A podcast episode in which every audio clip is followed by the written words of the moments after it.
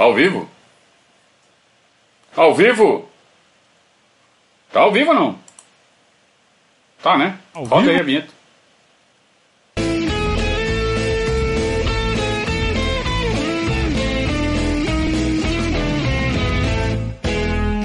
Opa, se tá ao vivo. Ao vivo, ao vivo sim, senhores. É, saudações ao Viverdes a todos. Eu sou Conrado Cacassi, estamos começando mais um Periscatso. Você sabe, a live que vai até vocês toda segunda e quinta-feira a partir das 20 horas. Hoje mais uma live especial, mais um Periscatso especial, Periscatso campeão. Já tá virando rotina, já nós estamos ficando nojento. É campeão de novo, campeão de novo, campeão de novo.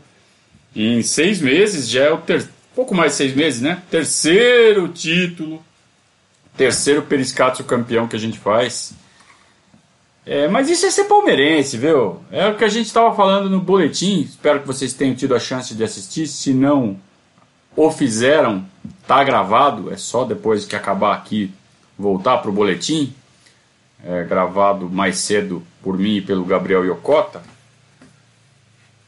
É, palmeirense que está na faixa dos 30 anos que começou a se envolver mais com o futebol na década de 2000, logo depois da conquista da primeira Libertadores, que foi logo quando a Parmalat saiu.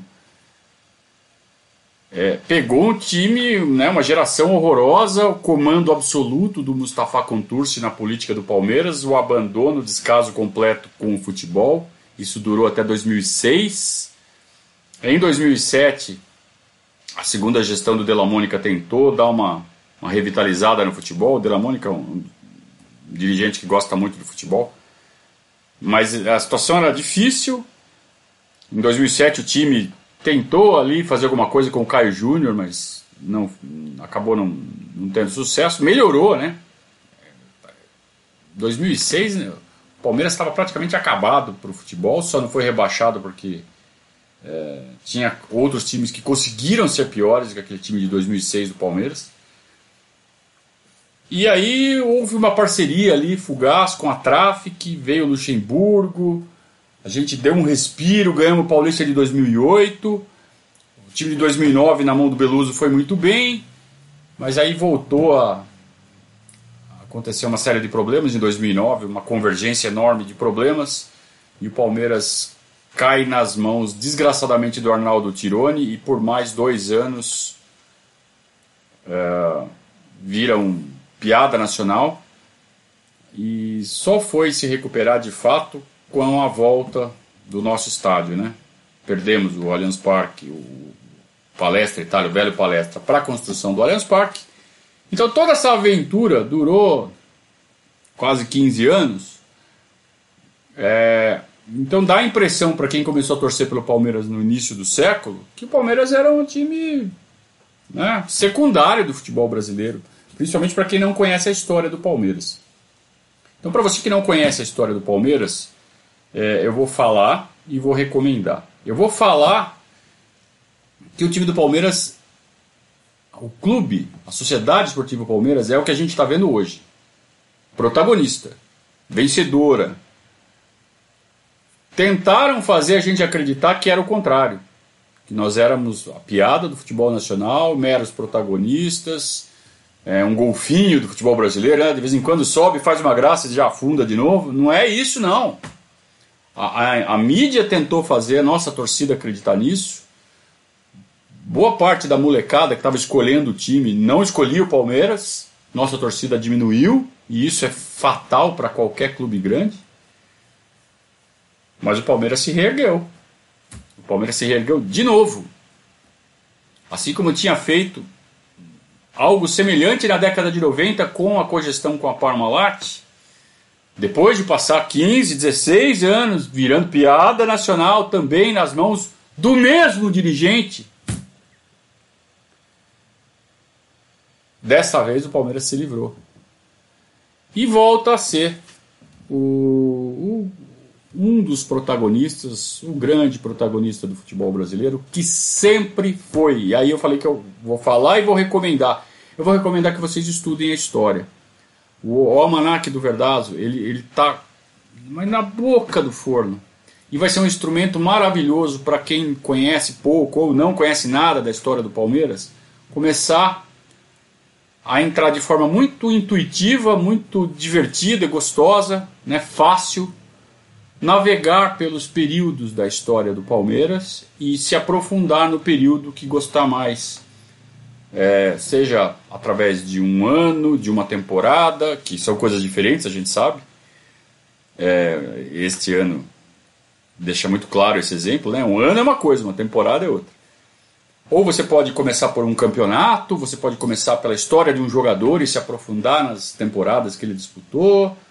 É, você pode começar por um adversário, estudar os confrontos do Palmeiras com determinado adversário ao longo do tempo. Enfim, você vai ter várias formas possíveis de se aprofundar na história do Palmeiras. Inclusive, história dos jogadores, né, os grandes ídolos do Palmeiras. É, tudo isso de forma bem intuitiva, né? Não é aquela coisa chata, não é aquela coisa de índice toda hora. É, acaba tudo tendo, tendo que ser indexado, não tem jeito. Mas a gente faz isso com a cabeça do torcedor, não com a cabeça de programador. Então vocês vão ver que vocês vão gostar bastante.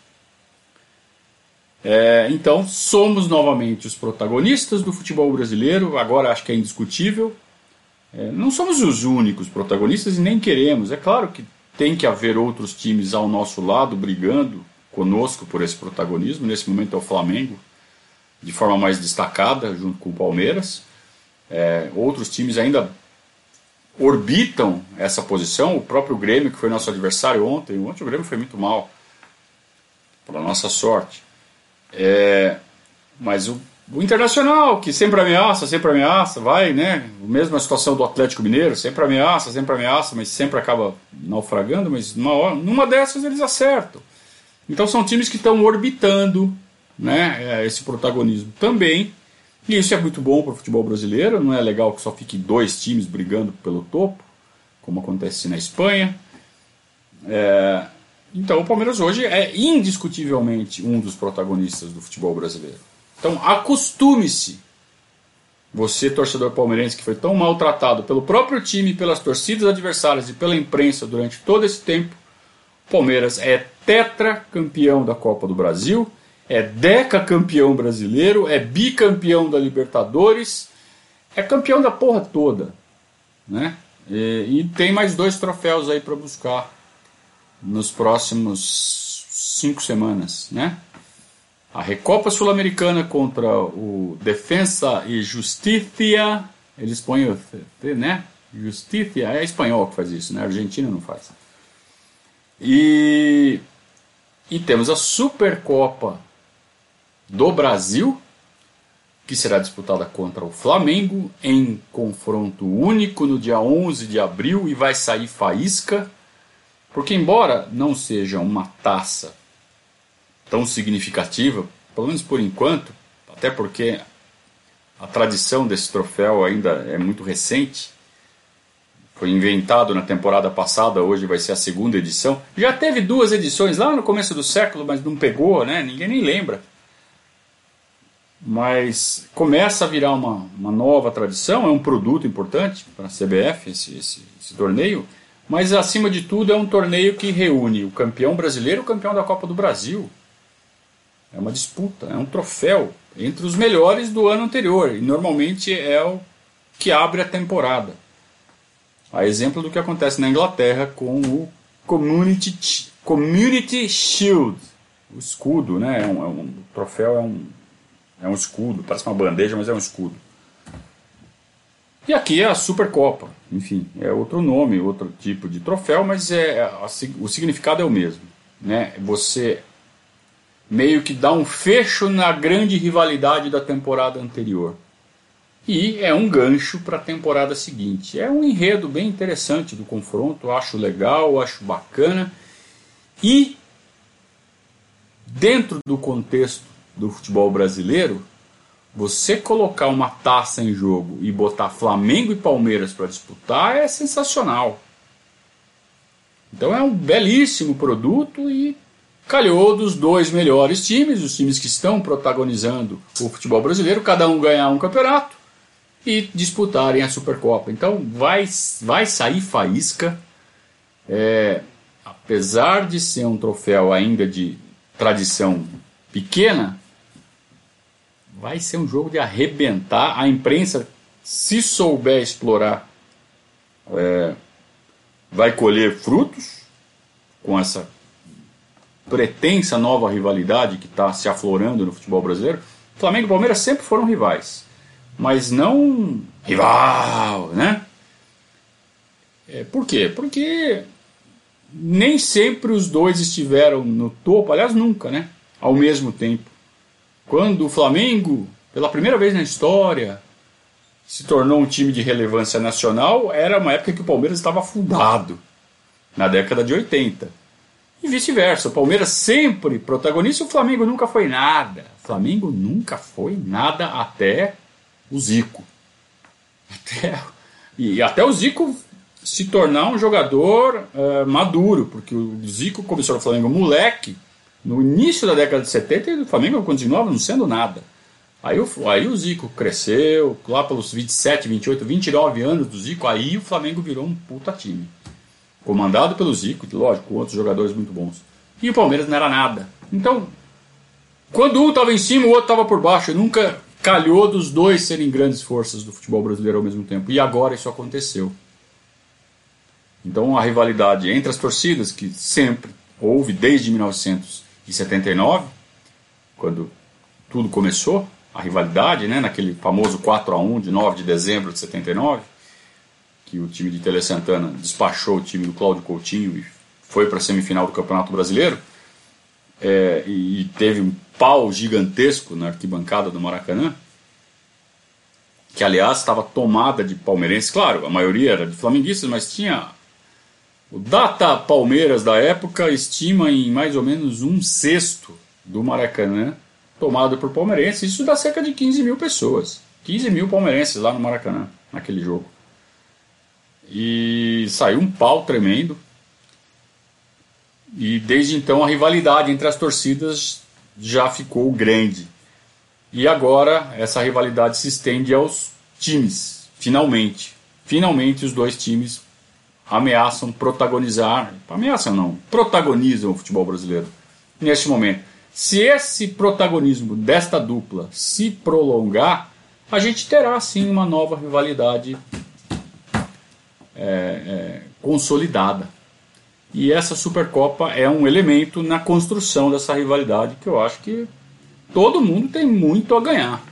Né? É, já vou responder as perguntas de vocês. Vocês estão vocês estão afiados aqui, já estou vendo. A primeira, primeiro superchat aqui do Astolfinho. Pode fazer superchat, tá? O Astolfinho está perguntando assim: quem do elenco e comissão atuais você colocaria na prateleira de ídolos do Palmeiras? Boa pergunta. É, eu quero fazer esse exercício, Astolfinho, se você me permite, junto Desculpe. Junto com um exercício de, de reformulação de elenco que eu quero propor para vocês ao longo do período de hoje. Tá? Então a gente vai fazer um fica ou sai e é ídolo ou não é ídolo. A gente faz isso na mesma dinâmica. Combinado? Muito bem.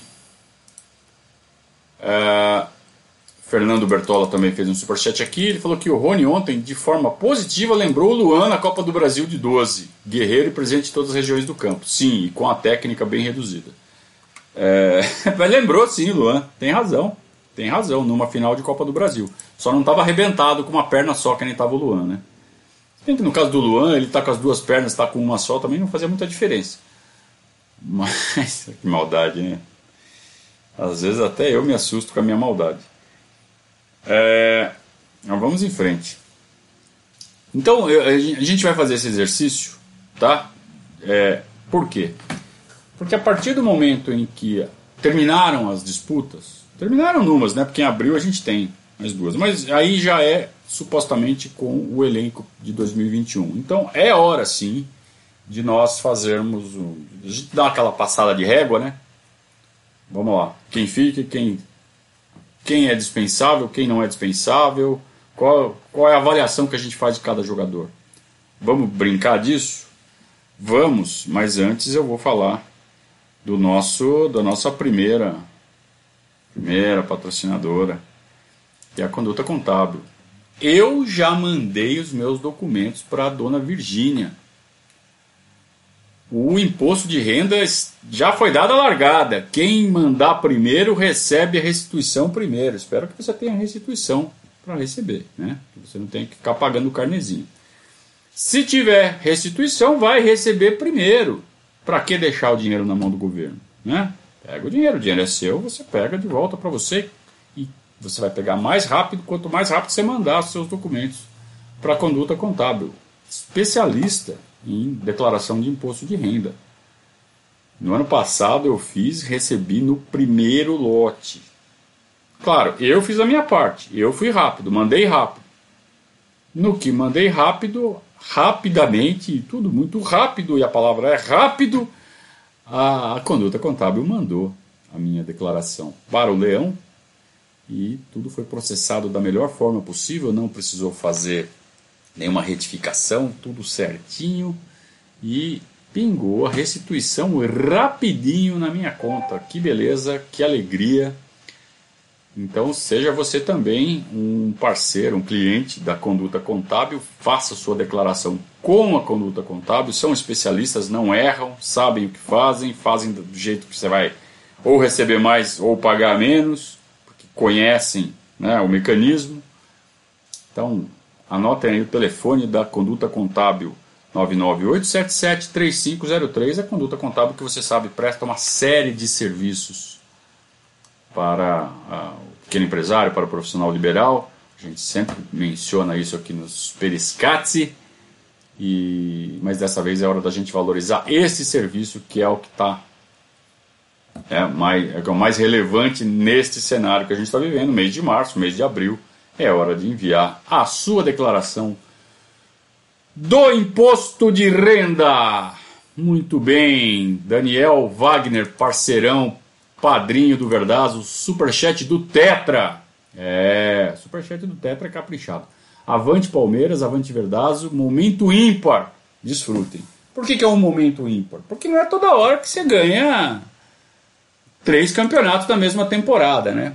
Diferente de três campeonatos no mesmo ano. É bom o leitor do Verdazo, o ouvinte, o espectador, você que vai se acostumar com o nosso almanac, nossa versão eletrônica do Almanac, que está para sair. Eu não paro de falar disso, né? É porque está muito legal. É, que vocês entendam bem esse conceito de ano e temporada, tá? Então hoje a gente tem temporada de 2020 que teve 78, 79 jogos, né? Mas o ano de 2020 teve 60 jogos. O ano de 2021 teve a diferença, né? 60 para 79, 18, 19 jogos. O ano de 2021. Mas a temporada 2021, nesse momento, tem um jogo só, que foi o Derby. Agora faremos o segundo contra o São Caetano. Então tudo isso vai estar detalhado. Se você quiser ver por ano, você vai ver por ano. Se você quiser ver por temporada, você vai ver por temporada. Tá? Então vai ter todo esses, esse nível de detalhe para você se aprofundar na história do Palmeiras. Teve vários anos que uma temporada invadiu o ano seguinte na história. Vários, vários. Então isso não é, não é uma coisa inédita que está acontecendo agora por causa da pandemia. Isso já aconteceu por desorganização da CBD, da CBF, algumas vezes na história.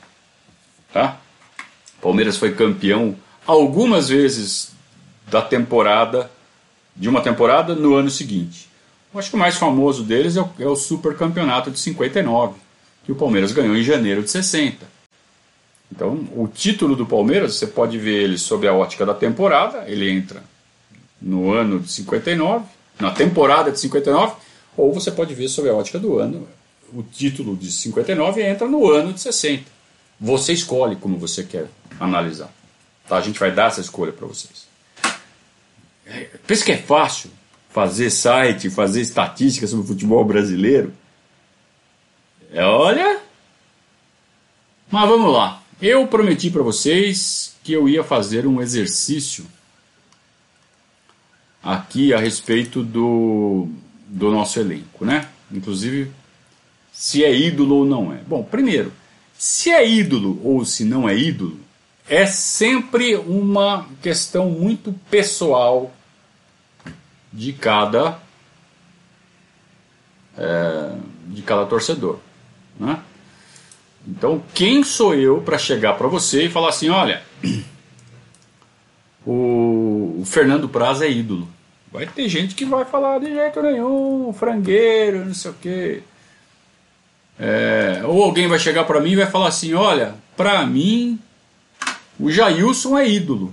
Aí eu vou discordar, eu falo assim: não, acho que o Jailson é ídolo. Acho que o Jailson é um jogador que a gente vai ter muito respeito, muito carinho, mas ídolo ele não é. Assim como eu acho que o Tonhão não é ídolo do Palmeiras. E tem gente que acha que é. Então é, é uma, uma questão pessoal de cada um. Então, quando eu, eu der esse meu parecer, é, é uma coisa extremamente pessoal, tá? Eu acho que a gente tem que começar esse nosso estudo pelos goleiros. Então, como goleiros, a gente tem, claro, né? Começar pelo goleiro. É, a gente tem três goleiros além da base.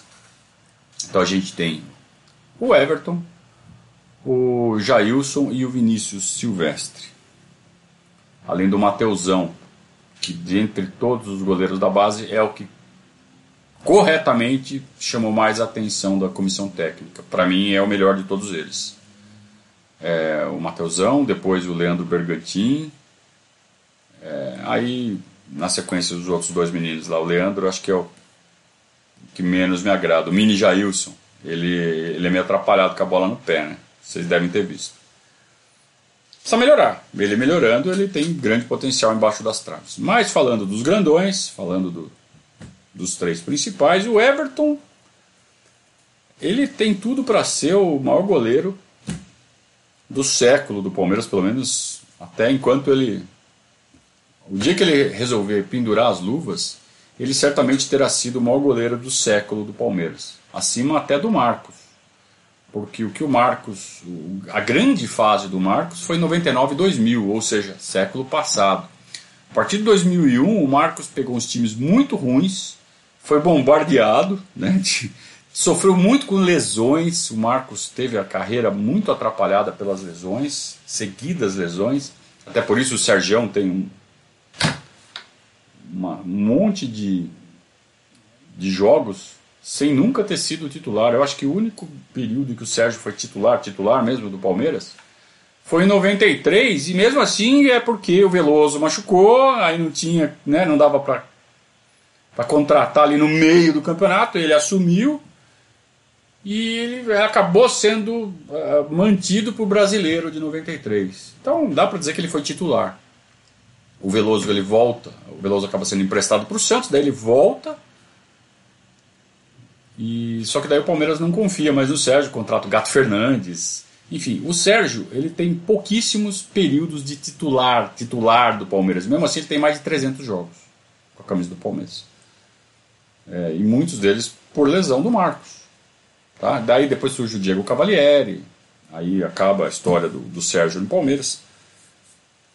É, mas dentre todos esses, então Marcos, Sérgio, Diego Cavalieri, aí vem Deola, Bruno, é, Fernando Praz, que talvez fosse o, entre os goleiros até então o maior ídolo do século, mais até que o Marcos. O Marcos teve uma fase espetacular em 2009, né? 2008, 2009, até em 2007 mesmo. Foi quando ele se livrou um pouco das lesões. Mas o Fernando Praz decidiu o título. Só que aí chegou o Everton, cara. Então o Everton, para mim, ele tem esse potencial enorme de ser ídolo quando ele se aposentar. Ídolo, ídolo mesmo. Tanto numericamente ele já está numa, numa escalada dentro da, da relação de goleiros do Palmeiras. Ele está em décimo lugar entre os goleiros que mais jogaram com a camisa do Palmeiras. Isso não é pouco, hein? Ficar entre os 10, é, num, num, clube com a história de goleiros que tem o Palmeiras. Então, para mim, o Everton é o primeiro dessa lista aí de ídolos, viu, Astolfinho? Agora, é, temos o Jailson e temos o Vinícius.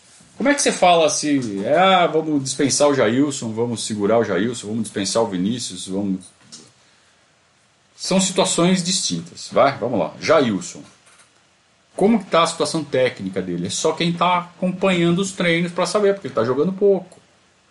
Então é muito difícil você falar assim, ah, mantém o Jailson ou dispensa o Jailson. Em caso de dispensa do Jailson, o Vinícius assume a, a reserva imediata e o Mateusão sobe para terceiro.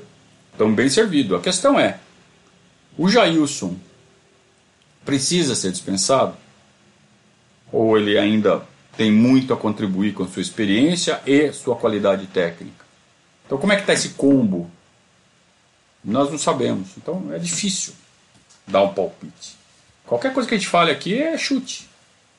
Né? É, e o Vinícius? O Vinícius é outra situação. O Vinícius é um cara que está com 26 anos, já indo para 27. E ele, cara, todo, todo profissional quer jogar. Viu o que aconteceu com o Walter no Corinthians? Ficou reserva do Cássio a vida inteira. O Vinícius não quer isso para ele. E ele também não vai ficar torcendo contra o Everton. Então é possível que, mesmo estando no Palmeiras, que é o sonho de qualquer jogador, ele fale assim: pô, talvez eu não tenho chance de jogar. Então talvez ele queira sair. Ele queira não sair vendido, mas emprestado, roda, joga. Se acontecer alguma coisa, ele está ali, ó, Vinícius. Né? Então, isso pode ser uma estratégia de carreira para ele, mas isso tudo depende dele. Se ele tiver de boa e topar o desafio de brigar com o Everton pela vaga, também vai ser bem-vindo. Então, depende, depende de coisas que a gente não sabe, né? Depende da avaliação do Jailson e depende da cabeça do Vinícius, que a gente não sabe como está também. Tá? Então, essa é a situação que eu vejo dos goleiros. Quanto ao Jailson ser ídolo, acho que não, né? Acho que não é um cara legal, mas ele tem 80 e poucos jogos com a camisa do Palmeiras. Foi importante na conquista de um campeonato, mas até aí temos vários jogadores importantes na conquista de um campeonato. Acho que não é suficiente para se tornar um ídolo do Palmeiras. Minha opinião. Se você acha tem o Jailson como ídolo, respeito a sua a sua idolatria. Vamos para os laterais. Ah, os laterais é, tem uma questão importante que é a questão tática. A gente viu jogando de lateral o Gabriel Menino, o Breno Lopes e o Gustavo Scarpa. Só para mencionar é, jogadores do meio para frente que em algum momento na temporada viraram laterais. Ontem até o Rony virou lateral. Ele virou um quinto elemento ali na, na linha de, na primeira linha, o Marcos Rocha foi um pouquinho para dentro e o Rony fazia o lateral direito. O que ele quis?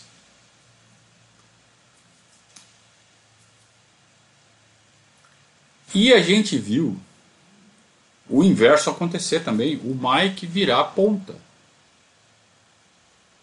A gente viu, por vezes, o Vinha virar ponta. Com o Renan e o Alain Pereur jogando ali pelo lado esquerdo. Então, essa função de beirada de campo, que eu já não sei mais se dá para chamar de lateral, ela pode ser ocupada por vários jogadores. E às vezes esses jogadores podem jogar mais retraídos e às vezes eles podem jogar mais avançados. Uma coisa que eu sempre briguei aqui foi contra essa mania, até que se justifica, né, diante do, do histórico, que o brasileiro tem de colocar rótulo na testa de jogador. Lateral, volante. Então, assim, quantas vezes a gente não viu essa discussão, né? Colocou quatro volantes, retranqueiro. É, e, pô, você bota quatro jogadores que tem a tarja de volante tatuada na testa, mas o cara jogou mais avançado. O cara, sabe, tipo um Martinez da vida, um Léo Lima da vida, sabe? Aqueles volantes que tinham a facilidade para jogar mais adiantado. A gente ouvia muito isso. Hoje, o torcedor está um pouco mais educado educado no sentido de, de ter aprendido é que cada vez mais essa coisa da tarja caiu no futebol de hoje. Poucas exceções, né? Acho que goleiro, goleiro continua sendo goleiro e zagueiro continua sendo zagueiro. E resto, é difícil você cravar uma, uma posição, né? Você vê, laterais também era algo que ainda resistia. Lateral era lateral, agora já não é mais também. Acabamos, eu acabei de dar um monte de exemplo de lateral que deixou de ser lateral e quem não é lateral que virou lateral. Então, é função, não existe mais a posição. Que função que você vai jogar hoje? O Breno Lopes fala assim: hoje eu vou ser lateral direito. Aí no último jogo, ah, fui ponta esquerda. Aconteceu com o Breno Lopes. Algumas vezes. Então, dito isso, a gente tem que analisar, independente se tem muitos ou poucos laterais, acho que a gente tem que analisar se fica ou se não fica né? Se vale a pena emprestar. Por exemplo, Lucas Esteves. É um moleque que ia muito bem na base, mas que não conseguiu desabrochar no, no profissional. Um dos poucos que parece que foi um flop. Eu não queria usar essa palavra, mas. O que vocês sugerem? é, então eu, eu penso com, com alguma reticência na sequência do, do Lucas Esteves, cara. É, ainda mais porque né, o Vanderlan começa a aparecer, parece que tem um início melhor do que o Esteves teve. Esteves teve ficou engraçado. Eu, eu não sei o Esteves, viu? Eu realmente não sei. É, Marcos Rocha e Mike.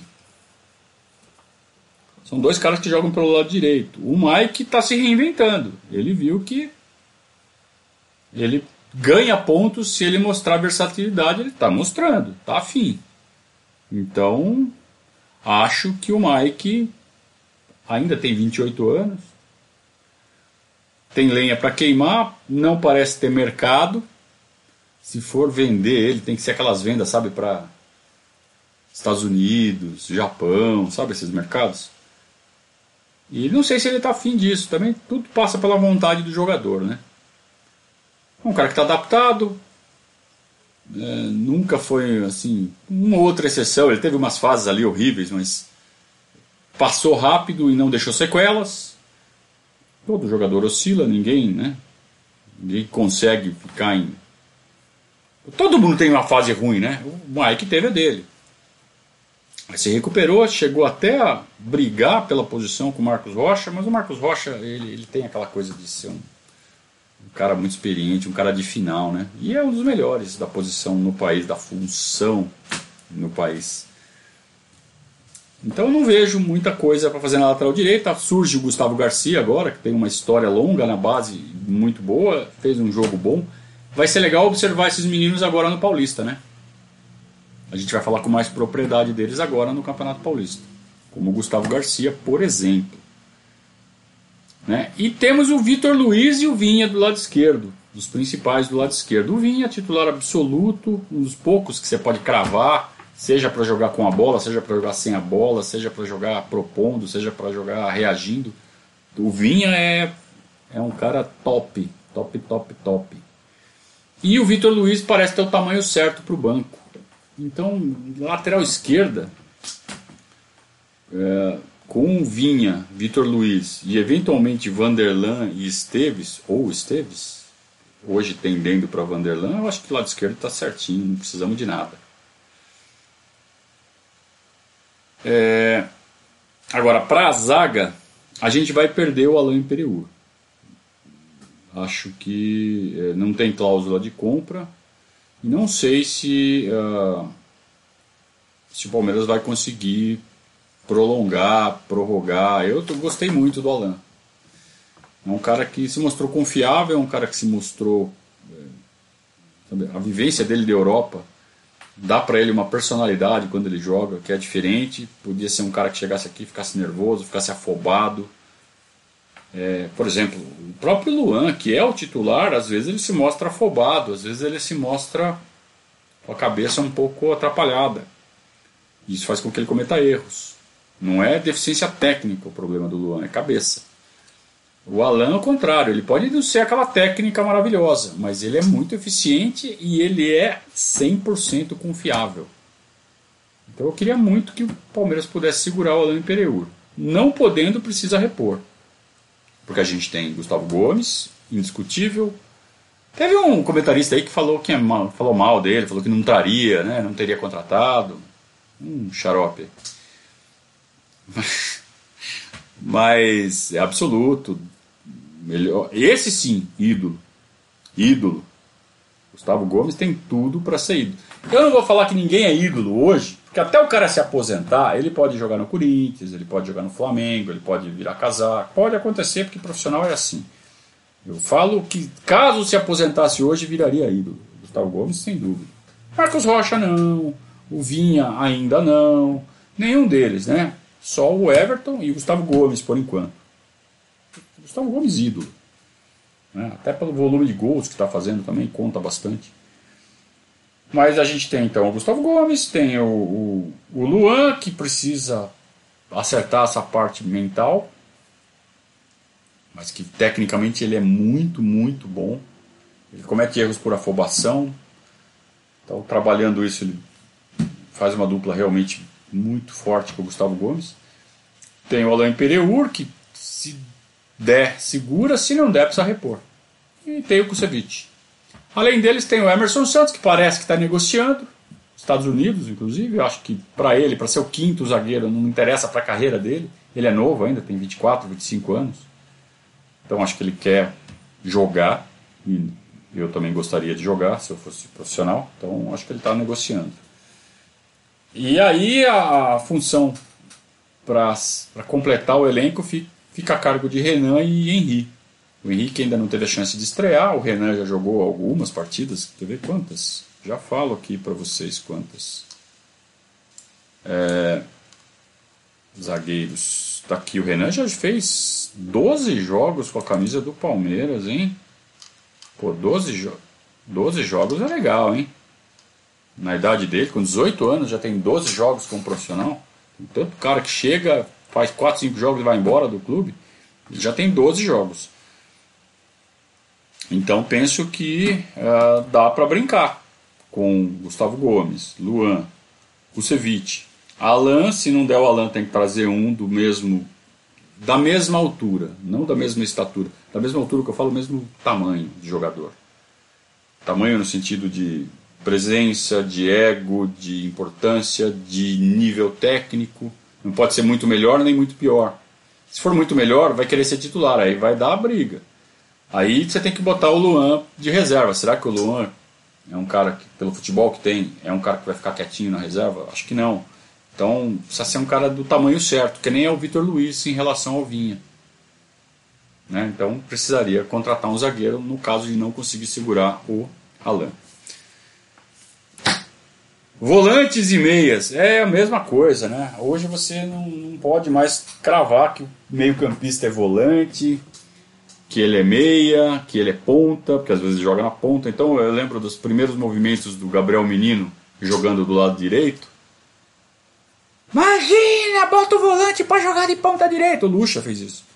Bota o volante para jogar de ponta direita. O cara é louco. É, não, é você que não entende nada de futebol, meu filho.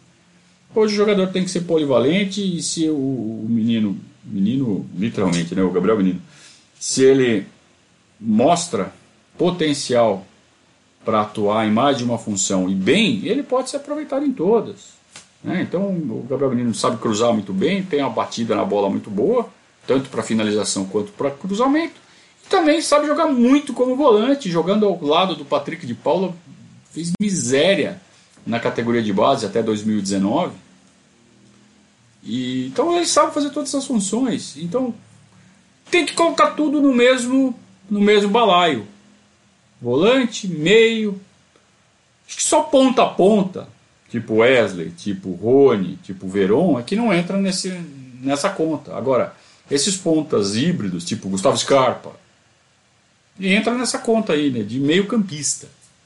Né? Então vamos lá é, meio-campistas. Eu vou tirar dessa conta os meninos, tá? Molecada, Alanzinho, Fabinho, Esses que entraram poucas vezes, que não tiveram muitas chances, ainda não estão consolidados sequer no elenco, né? Então não dá para fazer essa conta.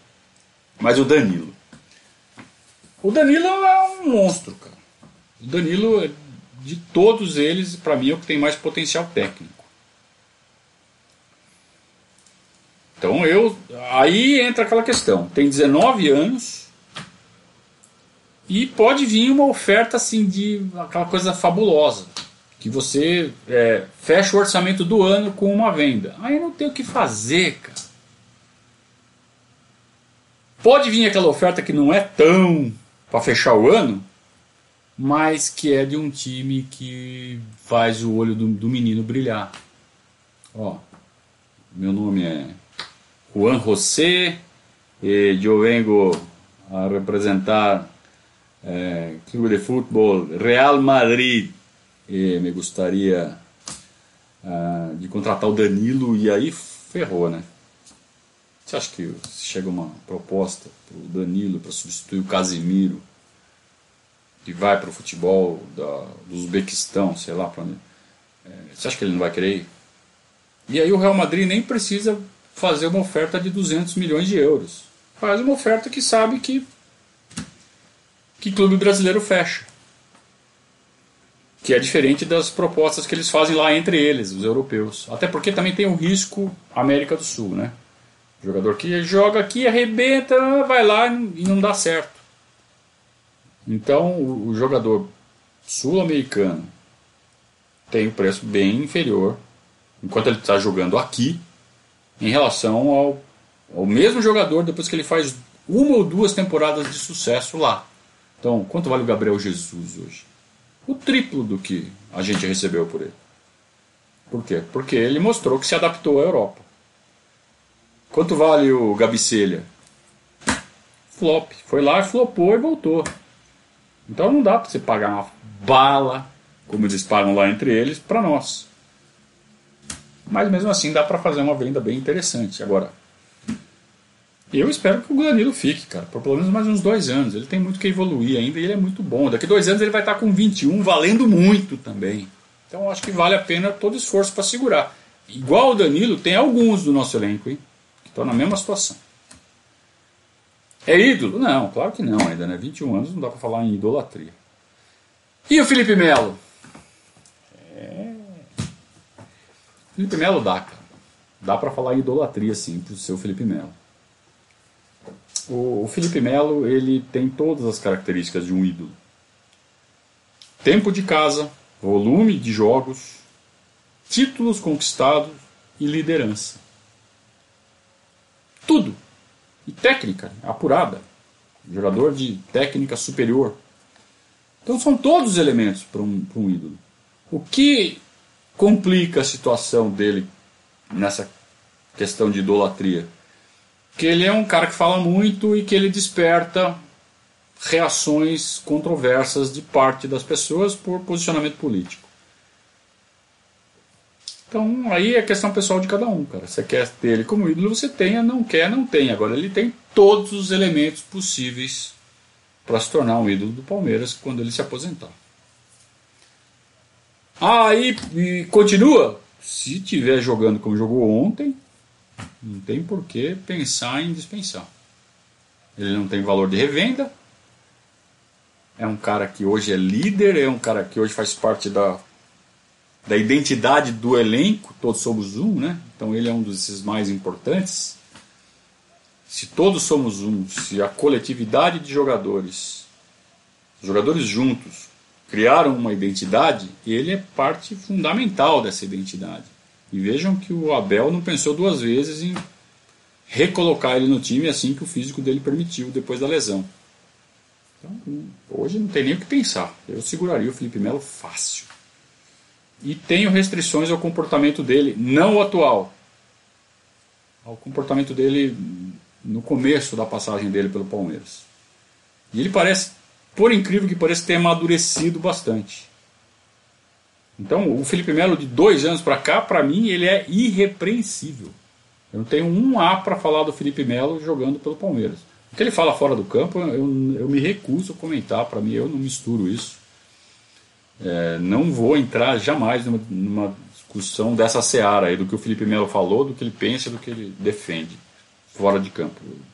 O, o atleta Felipe Melo, nos últimos dois anos, para mim, ele é irrepreensível e fundamental para o Palmeiras. Temos Gabriel Menino, mesmo caso do Danilo. Mesmíssimo caso do Danilo. Se der para segurar, segura. Para mim, segura todos. Mas não vai dar. O Palmeiras tem conta para pagar. É, tem uma certa abundância em determinados pontos do, do campo. Esse, essa parte defensiva do meio campo é uma delas. Então vai ser inevitável, cara. Ou o Danilo, ou o Gabriel Menino, ou os dois saírem. Eu acho que são os dois que têm mais chance de receber uma oferta dessas que não dá para segurar.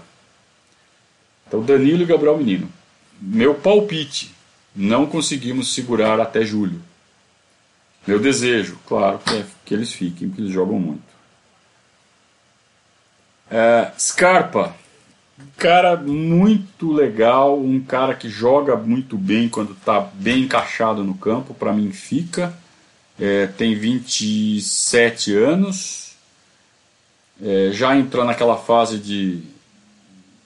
Já, já não pode mais pensar muito em Europa, nenhum clube da Europa vai, vai pagar o suficiente para a gente se desfazer do, do, do Gustavo Scarpa. Não gostaria de ver ele reforçando o rival, só se ele achasse um mercado né, alternativo, aí uma China, Estados Unidos, né, isso que a gente fala, Japão. Então eu prefiro ele aqui, ele, ele pode ser alternativa na lateral, ele pode ser alternativa na ponta esquerda, ele pode ser alternativa por dentro. E parece, parece que o, o Abel começou a entender melhor a estratégia do Filipão em 2018 de montar time A e time B. Ele parece que já está começando a caminhar nessa direção. Será? Será? Toda essa discussão que a gente está tendo aqui passa por isso. É... Lucas Lima, chegou a hora que vocês estavam esperando. Lucas Lima.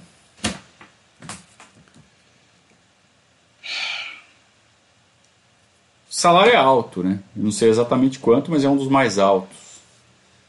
E o custo-benefício é bem, bem alto.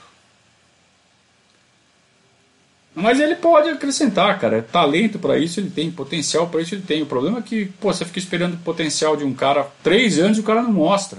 O cara só dá, sabe, aperitivos desse potencial. Bota né, o negócio na mesa, bota o prato inteiro na mesa. Não, fica só dando aperitivo, só dando aperitivo. Então, né, Lucas Lima? Acho que esse paulista também vai ser meio que definitivo. Eu acho que o caminho certo para a carreira do Lucas Lima são esses mercados alternativos. Porque a Europa também já não dá mais. O Lucas Lima já está com 30. Então, ou ele mostra nesse Paulista que ele pode ser o cara, ou já era, né? Ou, ou chegou a hora de reciclar. Ainda temos no setor Patrick de Paula, é, é um cara que é, oscila com lesões, né? Tem um, uma sequência de lesões aí estranha, chata, que talvez isso afugente um pouco é, o interesse de fora, por isso eu acho que ele fica. Eu acho que nem vai ter oferta, vai ter, mas não aquelas ofertas irrecusáveis. E eu acho que é interessante para ele ficar também e para primeiro afastar essa pecha de jogador que se lesiona muito e porque ele tem muito a evoluir ainda, a aprender aqui no Palmeiras. Ele tem mais potencial que o Gabriel Menino, na minha opinião. Só que o Gabriel Menino desenvolveu mais rápido. O Gabriel Menino já está pronto para ir para a Europa. O Patrick ainda não. É, Veiga. Veiga está no auge da carreira, né? 25 anos, fisicamente voando, taticamente e mentalmente voando, mostrou nas finais que é um cara confiável, que ele só precisa de um, de um treinador que entenda o estilo de jogo dele. E parece que o Abel já entendeu. Para mim, não tenho que ver o Rafael Veiga, o Palmeiras que puder fazer para segurar esse cara aqui, que faça. Tem o fato dele ser palmeirense, ele gostar muito do Palmeiras, então o interesse dele em ficar acaba influenciando. Agora, vamos lembrar do Dudu, né? Um cara que adorava o Palmeiras, né? palmeirense, virou palmeirense, criou uma identificação muito grande.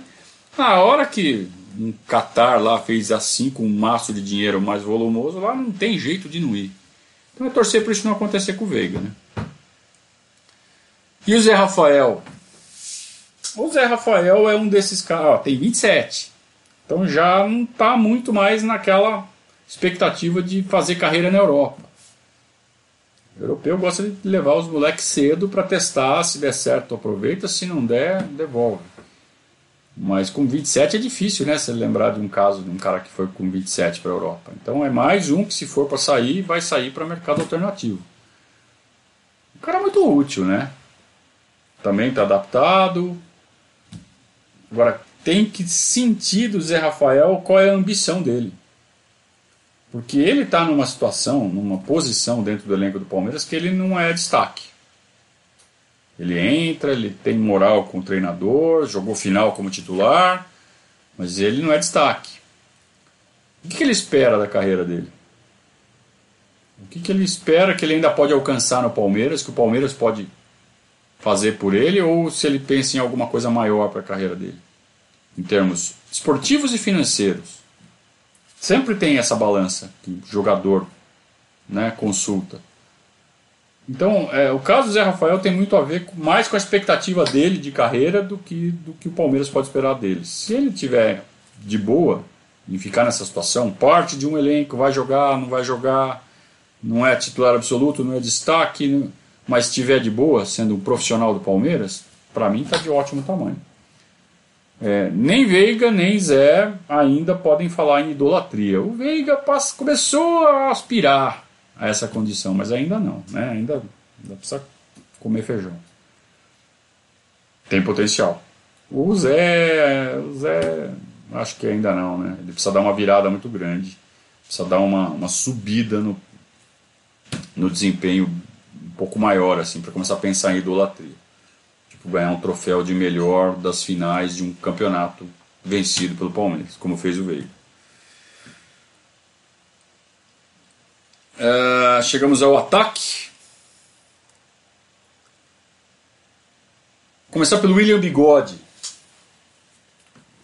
William Bigode, para mim, enquanto ele estiver fisicamente rendendo o que ele está rendendo, ele que já está com 34 anos, para mim, contrato vitalício. vitalício enquanto, né? Claro que isso não existe. É, para mim, contrato vai renovando. Um ano, mais um ano, mais um ano, mais um ano. Tá fisicamente inteiro. A presença dele, o profissionalismo dele, a, ascendência dele sobre o elenco, o exemplo que ele dá, é, a qualidade dele em campo, a importância dele em jogos decisivos. Então vamos lembrar, deu o passe e se arrebentou para o Daverson fazer o gol do título em 2018. Ontem ele deu passe para o Gabriel Menino fechar a tampa do caixão do Grêmio. Então, bem ou mal, ele está sempre ali nos jogos decisivos e sendo decisivo. Então, ah, perde muito gol, não sei o que. Pô, tem 57 gols com a camisa. 56 gols com a camisa do Palmeiras. Não é pouco. Sabe quantos jogadores fizeram mais que 56 gols na história? Ah, poucos. Então, respeito com o William Bigode. No futebol competitivo de hoje, um cara com todas essas qualidades dele é importante. E para mim, ele é. Ele, ele tem potencial para ter o mesmo tamanho do Zinho na história do Palmeiras. Mais ou menos. Mais ou menos. É, hoje vai longe isso aqui, hein? Vai pelo menos mais uns 20 minutos de periscato, hein? Até acabar essa brincadeira aqui. É, Wesley. Segura esse cara, meu. Que hoje, para mim, ele é o jogador mais importante do elenco do Palmeiras. O mais letal. Ele é o mais decisivo. Ele é o que tem mais potencial para desequilibrar um jogo a nosso favor. Porque ele tem todas as armas. Ele tem velocidade, ele tem passe, ele tem drible, ele tem finalização. Ele só não tem cabeceio. É... E é um cara que pode jogar com qualquer tipo de defesa em qualquer modelo de jogo. ele vai ter uma utilidade. Não é um cara que fala assim, ah, para jogar desse jeito é melhor tirar e pôr. Não, ele se encaixa em qualquer tipo de jogo. Voltou de lesão e voltou inteiraço. Sempre dá aquela preocupação, né? Puta, vai voltar zoado, vai voltar abaixo. Voltou inteiro, inteiro. Então, para mim, ele é o principal jogador do Palmeiras e que ninguém me ouça. Porque senão vão fazer uma belíssima oferta por ele, porque ele tem só 21 anos. É, tem, tem um time, tem um clube na Europa, todo mundo sabe quem é, que é o Manchester City, time que joga o Gabriel Jesus. Gabriel Jesus não é nem titular absoluto. Tá? É, quem é titular absoluto ali na frente é o Agüero, e, às vezes ele joga de um lado e do outro lado joga um cara chamado Sterling, um inglês tem um moral absurdo com o Guardiola, deve ter seus méritos. Por isso tem mais moral com o Guardiola que o Gabriel Jesus, que é muito elogiado, mas o Sterling tem mais moral com o Guardiola do que o Gabriel Jesus. Eu fico olhando esse Sterling jogar, é bom jogador. O Wesley é muito melhor que esse Sterling. Se o Wesley for para a Europa, pegar qualquer técnico que entenda um pouquinho de futebol, ele vira monstro de qualquer liga.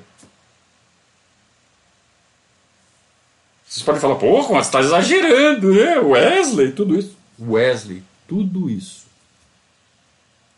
E tomara que ninguém esteja enxergando isso, porque para mim, cara, ele é o jogador mais valioso desse elenco. E eu, eu manifestei isso antes do jogo contra o Grêmio, não estou falando isso só agora, porque ele foi o melhor jogador da final. No sábado, no programa do Acadêmicos, eu mencionei, falei assim, para mim o cara da final vai ser o Wesley, e não deu outra. É, pode ter sido sorte, pode ter sido só uma coincidência, mas eu vejo esse potencial todo no Wesley sim. Para mim ele joga pra cacete. E gente, não é à toa que está sobrando, que está deitando. A gente fala assim, pô, jogador do nível da Europa se quando vem para o Brasil deita. Ele tem esse nível, cara. Sem ter ido para lá. Imagina quando ele for para lá e aprender, né? Não, ele está aprendendo com o Abel, né? Que vem com cabeça europeia para o Palmeiras. Então ele está evoluindo nesse sentido. Para mim é o, é o melhor jogador do Palmeiras hoje é o Wesley. E aí tem o contraponto que é o Rony, que veio caro, que veio foi o maior investimento do Palmeiras na temporada que tem um coração enorme, que tem uma dedicação enorme, uma vibração absurda, tem números bons em assistências e gols. Demorou um pouquinho para fazer o primeiro gol, mas depois que fez, é, fez uma quantidade interessante. É, é, bem diferente, por exemplo, do Carlos Eduardo, jamais justificou o investimento. O investimento no Rony foi bem semelhante, mas ele deu retorno. Mas você olha o Rony jogar, ele tem um, uma certa incompatibilidade com a redonda, né? Eles não se dão bem em todo momento. É uma relação meio tensa. Às vezes eles estão de bem, às vezes eles não estão tão de bem assim. Só que ele tem. É, acabou encaixando um, marketing muito interessante em volta do nome dele. Então a gente lembra nas fases decisivas da Libertadores, os números dele na Libertadores são muito bons. Isso fez com que ele fosse o destaque do Palmeiras para os jogos contra o River Plate e para o jogo contra o Santos. Então você via os materiais promocionais feitos pela Comebol, é, até, até na, da FIFA, né, no Mundial, usava a figura do Rony. Puta, não tem valorizador melhor do que esse. Esse destaque que ele acabou conseguindo por conta dos números, que efetivamente não são congruentes com o talento dele, fazem ele valer muito mais no mercado do que ele realmente vale. Por isso que eu acho que tem que vender. Aproveitar. Antes que percebam que ele não é tudo isso. Então, assim, eu não considero o Rony um perna de pau, um cara horroroso. Eu, eu, vejo ele com certos problemas ali com a bola, mas ele vale hoje. Ele está valendo muito mais do que o jogo dele sugere. Então ele está na alta, tem, quando está na alta tem que vender. Tem que vender. Com toda a gratidão, desejando toda a sorte do mundo ao Rony. Não é que ele vai logo, sai daqui, sobe. Não é nada disso. Gosto, gosto dele, acho uma boa opção. Mas o Palmeiras consegue sobreviver sem o Rony mais. Com o dinheiro que pegar numa venda do Rony, consegue um jogador no mínimo igual. Mas acho que consegue até melhor. Né? Porque vai vender bem. O Rony está com o preço em alta. Tem que aproveitar. Temos os moleques, né? Pedro Acácio, Marcelinho, ah, Luan Silva, né? Que a gente espera que volte, mas esse eu não vou nem discutir se fica ou sai, né? É, Gabriel Veron. Gabriel Veron é um que a gente esperava muito que estourasse nessa temporada, ele não estourou. Longe de ser uma decepção, é, fez. Já tem 19 gols com a camisa do Palmeiras, é gol pra cacete. Fez bastante gols nessa temporada, é, mas é outro que é, lutou com lesões. Então é, não vai ser bem vendido se for agora. Então é, é aquela situação ruim para o Palmeiras, porque se vier uma oferta de um clube grande, importante, o moleque vai forçar para ir e não vai vender tão bem. Então seria importante que ele tivesse estourado, arrebentado, feito um monte de gol, blá, blá, blá, porque daí você vai vender, enfia a faca. Não vamos conseguir um preço muito bom no Gabriel Verón pelo volume de jogos que ele fez, pela sequência de lesões. Então temos que. Aí vai entrar a habilidade do Anderson Barros. Eu espero que ele fique, porque o potencial ele tem. É, foi um ano de aprendizado, ele tende a render muito mais do que ele rendeu esse ano e com alguma sorte livre de lesões. Então eu quero ver o Verão rendendo mais títulos para o Palmeiras e não é hora de pensar em grana ainda. Luiz Adriano, um monstro. Né? Luiz Adriano é um monstro. O Luiz Adriano é um, é um jogador raro, com extrema inteligência tática. Como ele se movimenta bem, como ele se posiciona bem, como ele se desloca na hora certa, com a velocidade certa, na direção certa. E ele mexe as pedras do tabuleiro, ou para receber a bola, ou para facilitar a vida dos, dos companheiros. E ele já está com 33, não tem mais aquela coisa de transferências. Difícil, né? Um caso como o do Luiz Soares, por exemplo, que sai do Barcelona e vai para o Atlético de Madrid com 30 e tantos anos, 36, e jogando em altíssimo nível, são exceções, né? são situações excepcionais. Não parece ser o caso do Luiz Adriano, né? de chegar aqui um, um uma Lazio, uma Inter de Milão e falar assim, não, quero esse cara com 33 anos. Não vai acontecer, né? Então, acho que não tem nem o que ver. É, é, é, ir renovando o contrato e levar esse cara até o final da carreira, até quando ele não aguentar mais correr. E o Abel já deixou claro, quero um centroavante, para revezar com ele. Então, mais, é mais um caso que parece que ele está pensando em time A e time B. E aí colocaria o, o Luiz Adriano no time B. Mas é um cara. Assim, qualquer problema com o titular pode botar que ele que ele tem nível de titular. Só que ele parece que ele tem nessa né, questão muscular também, que não pode abusar muito, né? Então a gente, a gente viu que ele teve dificuldades essa temporada. Esse que é o maior problema do Luiz Adriano. Não é confiável fisicamente. Então precisamos de uma. É, colocar o Luiz Adriano, eventualmente, fazer dele um cara secundário no elenco, é a decisão mais acertada. Você traz um cara pica, um centroavante fodão. E deixa o Luiz Adriano ali, ou jogando de segundo atacante às vezes, né? Ou no time B. Ótimo. Fechamos, né? Fechamos o elenco? Fechamos o elenco, vamos continuar aqui. Só, só vou dar atenção aqui para os superchats de vocês. Teve aqui o do Gustavão Olivetti, que perguntou assim: quem diria que a temporada terminaria assim? Por que o Portuga seria. Quem diria que o Portuga seria tão bom? Também um pouco de sorte, por que não? Claro, claro. Eu, eu, não, eu não lembro de nenhum time que foi o, o, grande time da temporada que não tenha tido um pouco de sorte em algum momento da temporada. O Palmeiras teve. O Palmeiras teve bastante sorte. Nos, os sorteios foram bem legais. Mas sorteio também é assim, né, cara? Quantos sorteios o Palmeiras pegou aquela chave terrível pela frente? Um ano é ruim e outro ano é bom. Para todos. Tem um monte de time aí que pega a chave boa e perde mesmo assim. Né? Ó, eu não lembro do Palmeiras ser eliminado, sabe? Não lembro. Pelo Tijuana, por exemplo. É, teve time que caiu pro América do México em casa. Sabe? Então, essa coisa de chave também, sorteio, sorte, azar é muito relativo. Mas quem diria, né? Quando chegou o Abel, todo mundo achava que acabou. Né? Ah, acabou a temporada, vamos preparar para 2021, tomara que ele faça um bom trabalho, blá blá blá.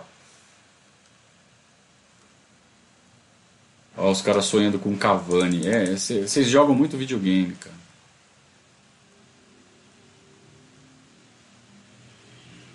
Borelli. Borelli. que foi, Borelli? William é ídolo? Para mim é. Então, como eu disse, ele tem o potencial para ter o mesmo tamanho do Zinho hoje. Se o William encerrasse a carreira hoje, para mim ele teria o mesmo tamanho do Zinho. É, você considera o Zinho um ídolo? Também depende do quanto você viu o Zinho jogar, né? Mas para mim é isso. Sim, ídolo. Ídolo. William Bigode. Ídolo do Palmeiras, sim, senhor. Para mim seria, se ele acabasse a carreira hoje.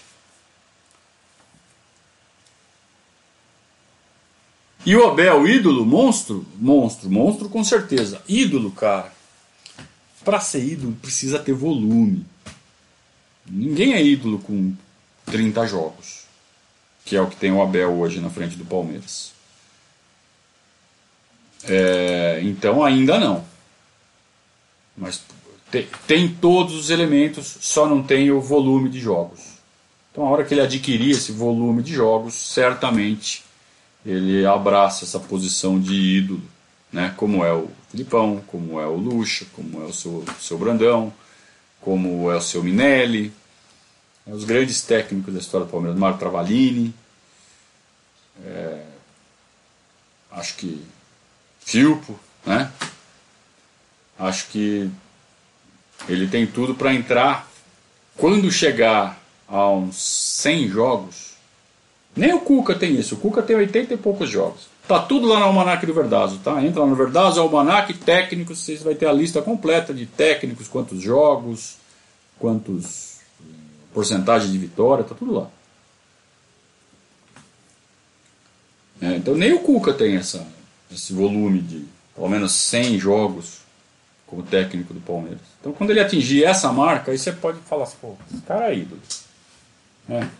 É, você vê, o Marcelo Oliveira não é ídolo, foi campeão da Copa do Brasil, tal, fez uma puta campanha, mas aí saiu rápido, não marcou. A gente está assim com o Abel hoje, mas se o Abel sai hoje, daqui dois anos, a lembrança do Abel vai ser uma coisa, sabe, de uma coisa muito rápida, por quê? Porque falta tempo de casa. Para ídolo precisa de tempo. O Anderson falou assim: que ano? Nem na Parmalat eu vi isso. Não, viu sim. Viu sim. 93, 94 foi um biênio ali. Aliás, você pode estender até 96, né? Porque 95, embora tenha sido um ano de transição, o Palmeiras não ganhou nada, mas, pô, fez um Paulistão bem digno, perdeu a final pro Corinthians ali, porque o Corinthians também estava com um time forte, foi ali no, na decisão, no jogo final que o Palmeiras acabou perdendo. E teve aquela Libertadores inesquecível contra o Grêmio, quer dizer, era um time forte também, mas era um time em transição. Tentou Espinosa, não deu certo, botou o Carlos Alberto Silva, também não deu muito certo. E aí trouxe o Lucha de volta, mas aí você divide, divide não, você junta esses quatro anos, né? 93, 94, 95, 96. É, mesmo 95 tendo passado em branco, foi um grande time, um time que se transformou. Você pega o time de 93 e pega o time de 96, não tem quase nenhum elemento em comum, talvez o Amaral, o Galeano, é, só, né? Clebão. Clebão que chega no fim de 93, ele não chega no começo.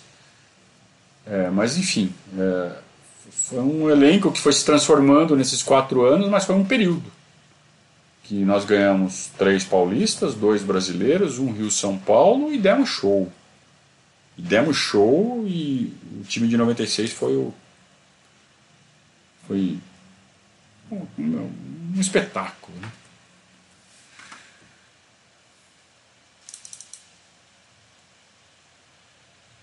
É... O Márcio está falando que se o Abel sair hoje, ele vai ser ídolo. Tá bom, é o que eu falei, cara. Ídolo é uma coisa muito pessoal. Cada um tem seus próprios critérios. Eu não vou ficar falando quem deve ser quem não deve ser. Eu estou falando a minha opinião. A gente está discordando. Eu entendi também seu ponto de vista e continuamos amigos.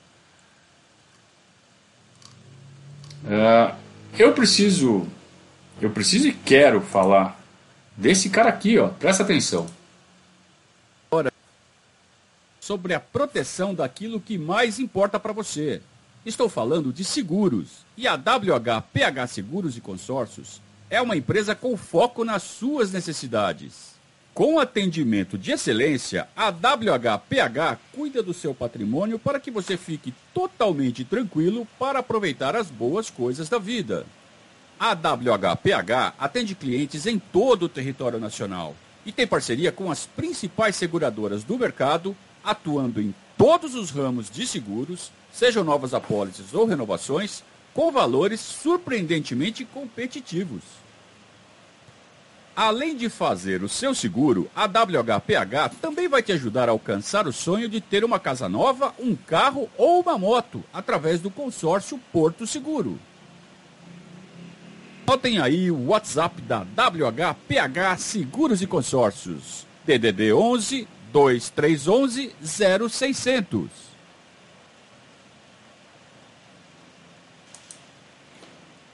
Você faz o seu seguro com a WHPH Seguros, do meu amigo Alex. Automaticamente, fazendo qualquer seguro com ele, você se torna padrinho do Verdazo por três meses, presente da WHPH Seguros. Tá? Então, além de ser um serviço de excelência. Eu fiz o seguro do meu Pois é com, com o Alex, tá? Atendimento perfeito. Aliás, já tivemos aí alguns novos padrinhos por conta disso. É, e todos já atestam que o atendimento foi perfeito, que, né? Então você que está com seu seguro aí para vencer, antes de você renovar lá com a tua corretora, dá uma ligada para o Alex, eu vou repetir o telefone aqui, 2311 0600 ou 99367 não, 9936. Ih, anotei errado. Bom, tá aqui embaixo, vai. Tá aqui embaixo. Tá na descrição. É, WhatsApp ou telefone, fala com o Alex e, e, você vai fazer um bom negócio e vai se tornar padrinho do Verdade. Tá certo? Seja bem-vindo a, um novo parceiro do Verdade, o WHPH Seguros. É, então, chegamos no topo e queremos ficar no topo. O que, que a gente precisa? A gente precisa fazer algumas mexidas no elenco, a gente já deu algumas dicas agora há pouco. Trazer gente para resolver, então não é mais aquele perfil de contratação de matos. Traz barato para valorizar e vender por uma bala e dar retorno financeiro. O Palmeiras já passou dessa fase da construção, da reconstrução do, da estrutura administrativa do futebol. Agora o Palmeiras tem que dar muito mais prioridade aos resultados. A parte financeira tem que manter. Quase deu errado por causa de desastres e bobagens administrativo políticas da atual gestão. Mas os prêmios reequilibraram a nossa balança. 250 milhões de prêmio. Só de prêmio. Então, estamos equilibrados financeiramente mesmo, com, com eles fazendo bobagem. Então dá para pensar assim em vender e comprar. Vender e comprar. Se o déficit não for muito grande, temos estofo para isso. Aparentemente temos. E tem que ser jogador para resolver. Então, pode comprar um centroavante de 30 anos? Pode, pode. Não tem problema. O cara vem para dar retorno esportivo, o retorno esportivo paga a contratação dele.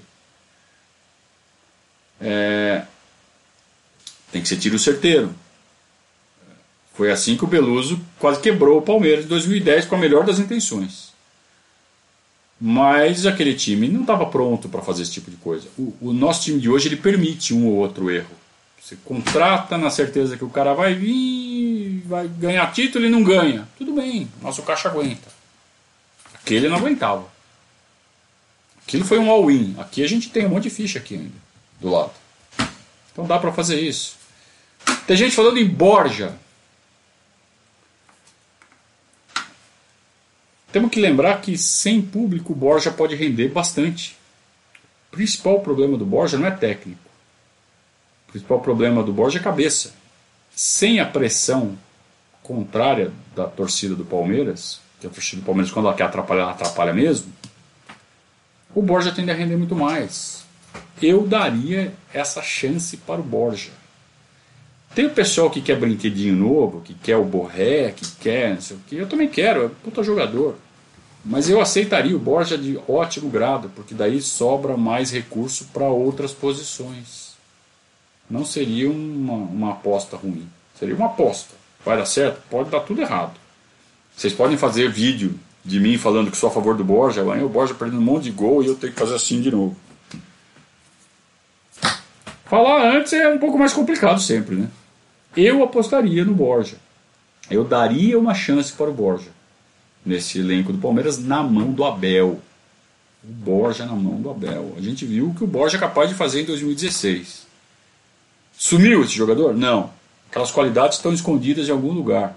Quem é o cara para reviver essas qualidades? Se tem um cara mais adequado que o Abel, eu não sei.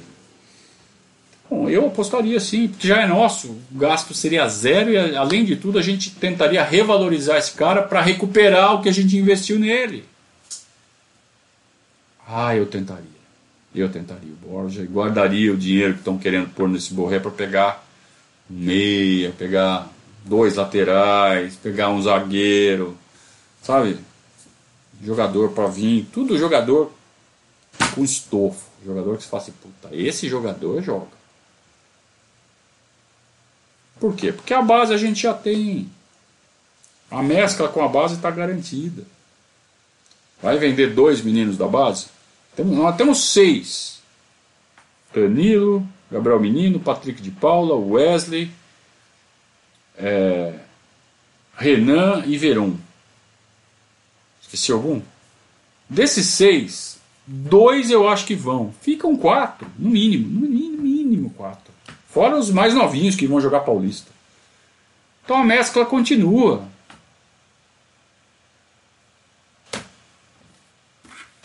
É isso que eu faria. Agora, é preciso desenvolver melhor, com o tempo, com o tempo que o Paulista vai nos proporcionar, jogando com o time C no Campeonato Paulista. Então o Abel vai ter tempo para desenvolver novos conceitos, montar jogadas, montar planos de jogo diferentes, conhecer melhor os jogadores e continuar se reinventando, porque como ele disse, se ficar parado, se não fizer nada diferente, cai, porque todo mundo vai estudar, todo mundo vai olhar, fica manjado. É uma coisa que a gente sempre falou aqui, né? Vocês sabem. Quem não se reinventa fica manjado e vira presa para os outros, presa fácil para os outros. Tem que se reinventar, tem que mudar. E o Abel já mostrou que eles têm essa noção plena. Então, vejo um potencial muito grande para o Palmeiras continuar sendo protagonista em 2021. O Flamengo teve que se reinventar, foi obrigado em 2020, patinou porque tomou decisões erradas.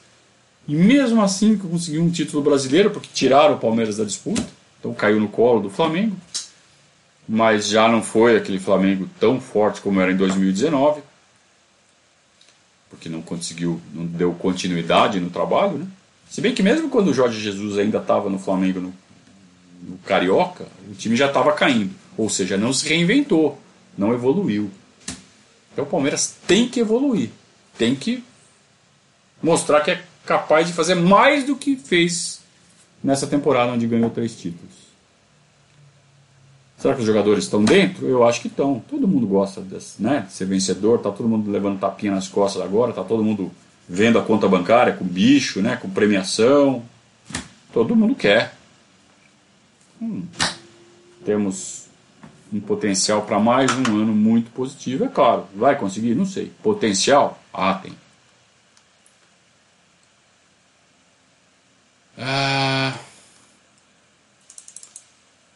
Muito bem. Muito bem. Cadê o Ramos? O Verde quer saber o que eu achei da cobertura da mídia tradicional do título. Achei pobretona. Bem feito para você que foi atrás da mídia tradicional. Tivesse ficado na mídia palestrina ia ficar mais satisfeito. Gostou da patadinha?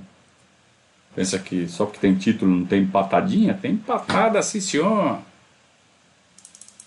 Para finalizar, eu queria só mencionar aqui a mensagem do Luiz Bizoc, que vem ao encontro do que eu gostaria de falar. Ontem nós tivemos a oportunidade de pela primeira vez, ter uma pergunta nossa lida e feita ao professor Abel justo numa final. E qual foi a nossa alegria se ao ver que o professor Abel, coisa que ele faz raramente, quando ele ouve a pergunta, normalmente ele faz a cara de Filipão, né? Ele falou assim: boa pergunta, boa pergunta. Então, parabéns ao Gabriel. Prestigiem o trabalho desse menino, desse membro da nossa equipe que começou com a gente em janeiro. Já quase dois meses que está junto com a gente, é uma proposta nova do nosso projeto, o Verdazo. Quer falar sobre Palmeiras, quer cobrir o Palmeiras sob o ponto de vista da torcida do Palmeiras, é, mas uh, a gente sabe o poder da imprensa, sabe o poder da mídia. Então, por que a gente também não pode é, enriquecer a mídia formar um profissional de mídia com os nossos valores, que não tem medo de se expor, de falar qual é o time que torce, que vai fazer perguntas é, que fogem daquele senso comum. Como você se sentiu quando viu, sabe? Fazer perguntas que mereçam. Não é que a gente está atrás disso, mas que mereçam um elogio de quem está recebendo.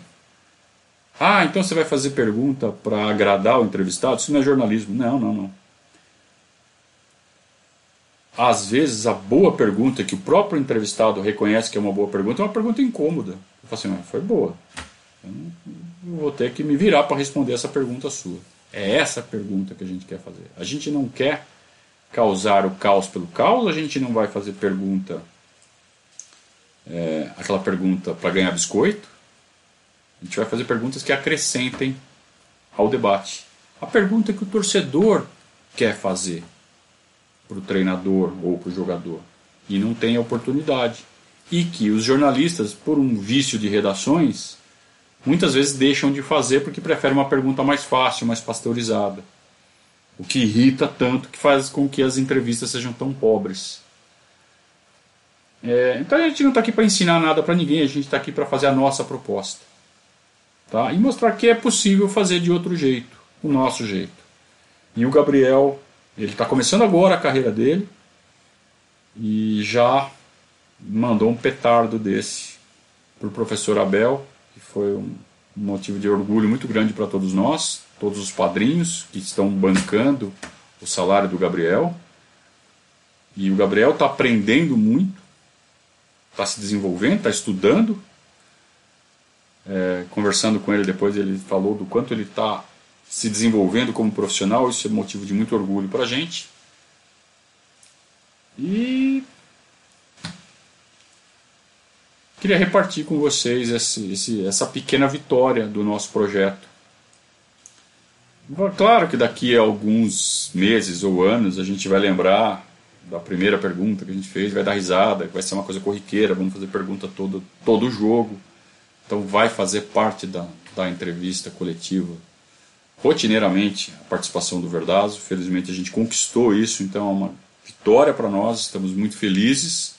E eu queria aqui é, mostrar o meu agradecimento. Primeiro, aos padrinhos que acreditam no nosso projeto de comunicação, que incentivaram quando a gente quis dar esse passo a mais de formar um novo profissional, que vibraram quando ouviram o nome do Verdazo na coletiva pela primeira vez, e que seja a primeira de muitas. quero agradecer é, muito, a, claro, ao Gabriel por sua competência, por sua dedicação, por seu profissionalismo. É, a gente está conseguindo criar um. A gente nunca se encontrou pessoalmente, foi tudo virtualmente por conta dessa pandemia. E a gente está estabelecendo aí um, um entrosamento muito legal, a gente consegue ver isso nos boletins e agora na formulação das perguntas. Então, Gabriel, é, obrigado pela sua dedicação, pelo seu profissionalismo, pela sua qualidade né, e pelo seu instinto de jornalista que você já mostrou que tem. E por saber conciliar isso com a camisa do Palmeiras, sem deixar de ser profissional. Obrigado para as minhas meninas, para minha família, que está junto esse tempo todo e que apoia o nosso trabalho, que acompanha, que torce, que entende que às vezes eu tenho que ficar um pouco fechado aqui num canto, trabalhando, fazendo o verdazo, mas que isso é importante para todos nós. Então, sem o apoio dessas duas maravilhosas, minha esposa e minha filha, Patrícia e Cecília, também isso não seria possível. Então, essa vitória, foi uma grande vitória, participar de uma coletiva de título ontem, é, com uma pergunta bem sucedida. Então, é, que seja um, um passo para dar mais visibilidade para o nosso projeto que finalmente a gente consiga alcançar nossa independência. Que eu possa dedicar todo o meu tempo nesse projeto e merecer, continuar merecendo a confiança de vocês. Então, muito obrigado a todos vocês. Depois desse discurso. Ah, as madrinhas, né? As madrinhas. Padrinhos, né? a gente fala no genérico, aquela. É um vício de linguagem, né? De agrupar no masculino. Hoje a gente põe o X no final, põe o E, né? Padrinhos. Ah, não vou fazer isso, cara. Acho que elas entenderam, até porque elas também são da nossa geração, né? É. Então, obrigado ao Luiz Bizoc pela pergunta e pelo gancho para fazer essa, essa, esse registro importante e necessário. E a gente vai terminando por aqui. A gente volta amanhã às 19 boletim com o Gabriel Yokota, cada vez mais senhor do microfone. E, e na quarta-feira tem boletim de novo e acadêmicos, a partir das 21, se nada mudar. Jogo na quinta, rotina de jogo na quinta-feira. Combinado, turma? Uh, obrigado a todos. Todos muito felizes, todos muito satisfeitos. Mais um título do Palmeiras. Mais um! E virão mais alguns aí. Vamos aproveitar, gente. Vamos aproveitar que a gente sabe que a administração de futebol muda muito rápido e isso pode acabar, isso pode ficar mais difícil, mas por enquanto vamos aproveitar a safra boa, né? Falamos amanhã no boletim, turma. Muito obrigado e saudações ao Viverdes a todos.